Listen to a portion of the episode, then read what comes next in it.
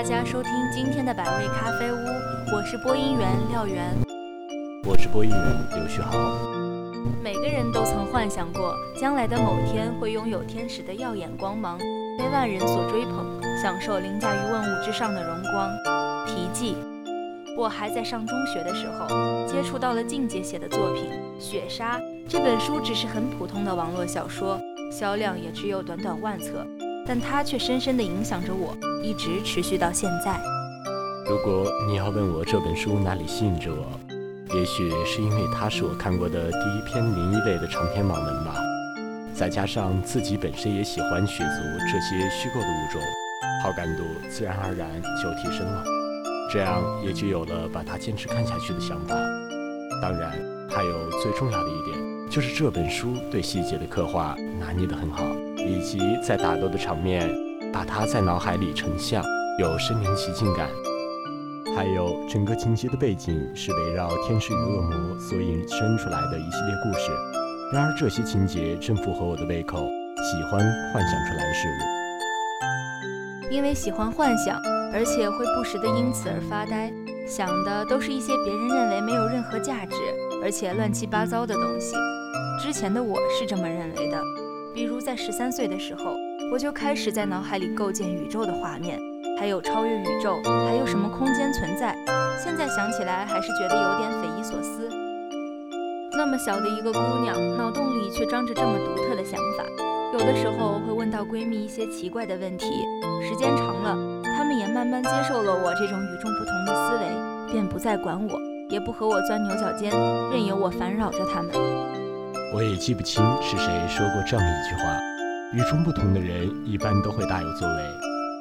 那么我会不会也是其中之一呢？我将来会不会也成为一个受万人瞩目的安琪拉？抱着这种想法，我开始尝试创作。刚开始的时候，会在课堂上用胳膊把本子挡住，然后偷偷的写，被老师点到名，把它直接塞进课桌里。当然，整个中学时代的创作都是这样过来的。那时候写的稿子简直可以说是不堪入目，我想不明白为什么同桌每次都看得津津有味，有时候还会催促我说：“把你写完的先给我看一下吧。”有时候还鼓励我：“我相信你将来一定会拥有一本你自己出版的书籍。”不得不承认，同桌的信任是支撑我坚持一直写作的力量源泉，也真心的特别感谢他，忍受我一遍又一遍流水账般文的折磨。再加上那时候的我字写的又歪又丑，难以辨认。不过现在就不打紧了，我可以直接用手机或者电脑这种高科技来码文，有时候能达到一小时两千字。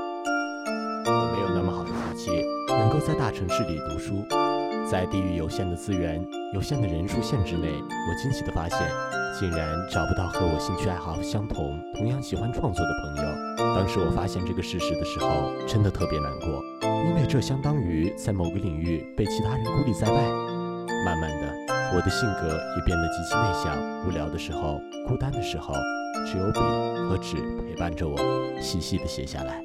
后来写了一段时间，我没有刚开始的那种热情，慢慢的把写作搁置下来。正好到了高三下学期，在老师和家长的威压下，开始拿起练习册，一页一页的做题。然而，这种习惯并没有坚持多久，就开始自习课上趴着睡觉了。一次偶然的机会，我在网络接触到了一批同样热爱写作的朋友，在互相交谈中，内心逐渐愉悦起来。名为坚持的种子在心间破土而出。那时候的我，隐隐觉得破茧成蝶，那亮丽的光芒一定会属于我。然而，我的创作断断续续，除了短篇和随笔以及散文。几乎没有一篇完整的作品可以拿出来让别人阅读，就像贴吧里的某个帖子：“大学是个整容所。”是啊，我们都在不断的改变着，曾经付出的努力、经历的事件，都会一点一点积累起来，这就是成长。所以我不会因此而难过，因此而放弃，因为远处的安琪拉静静而立，等待着你跨越所有的阻碍向它迈进。到了大学以后。一切新鲜的事物都在吸引着我。热爱文学的人有很多，不再像中学那样读书益智。我不知道未来会有多远，也无法预测未来的我是否能成为梦中的模样。但正是因为这份无知，才能够去努力、去坚持，一步一步脚踏实地地迈向成功。也许你就会展现出自己独特的光芒，照亮一片星空。我遵从自己的内心，加入了校园之声广播站和创意写作实验班。或许我不能再像以前那样随心所欲地看心情而写文，但是有一个交稿约束周期，慢慢地适应下来。半个学期，我感觉自己的文笔提高不少。我没有存稿的习惯，每次都是把近期认为写的比较好的一篇拿来，和最新的作品做对比，把整篇文拆开来看它的结构以及部分情节的设定思想，当时是如何构建的，等等这些写作方法。假期总是很短暂，新的学期又开始了。我不愿意去做任何写作规划，或许是固执了些，但是只要坚持本心，做自己认为正确的事，也许无可厚非。写作这条路，我不知道自己还能够坚持多久。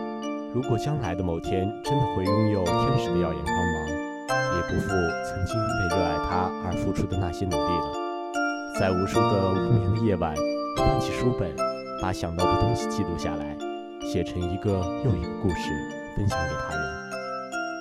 时光或许能够验证很多东西，但是多年来积累的写作热情火花不会被轻易浇灭。不需要去祈祷神来庇佑，只需要相信自己，因为每一个人都会是一个安琪拉，终有一天光环会降临，散发出凌驾于万物之上的无限荣光。同学们，本期的节目到这里就结束了，感谢大家收听本期的百味咖啡屋，感谢本期编辑蓝烟，策划庆文霞、周彦君。喜欢我们节目的同学可下载荔枝 FM，搜索 FM 三七六六零八，关注大话晚晚收听，也可以关注我们的校园之声广播站官方新浪微博“信苑校园之声广播站”。我们下期再见，再见。